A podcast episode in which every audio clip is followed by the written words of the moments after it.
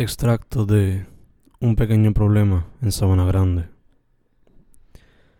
Nunca, ni en un millón de años me imaginaba que iba a estar en este tipo de entorno, bregando con este tipo de situación, pero son cosas de la vida con las que hay que trabajar. Estoy bastante seguro de que no entenderías esta historia. Estoy seguro de que no aceptaría que es real, pero como quiera la contaré. Toda historia debe ser contada por más algarete que pueda escucharse, por más ficticia que pueda escucharse. Toda historia debe contarse, y por eso, querido lector, te contaré lo que me pasó hace unos años en mi pequeño y bello pueblo de Sabana Grande. Por lo regular, mi pueblo es uno bien tranquilo. Es rara la vez que escuchas de un problema en este diminuto municipio del suroeste de Puerto Rico compuesto de 96 kilómetros de campo y lo urbano.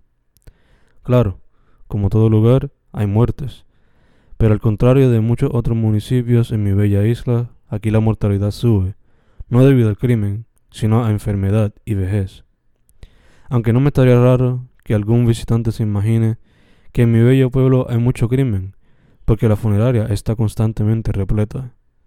Pero, como mencioné previamente, la tasa de mortalidad en este pequeño municipio del suroeste de Puerto Rico, vecino de la ciudad fundadora de pueblos, por lo regular se debe a vejez y enfermedad.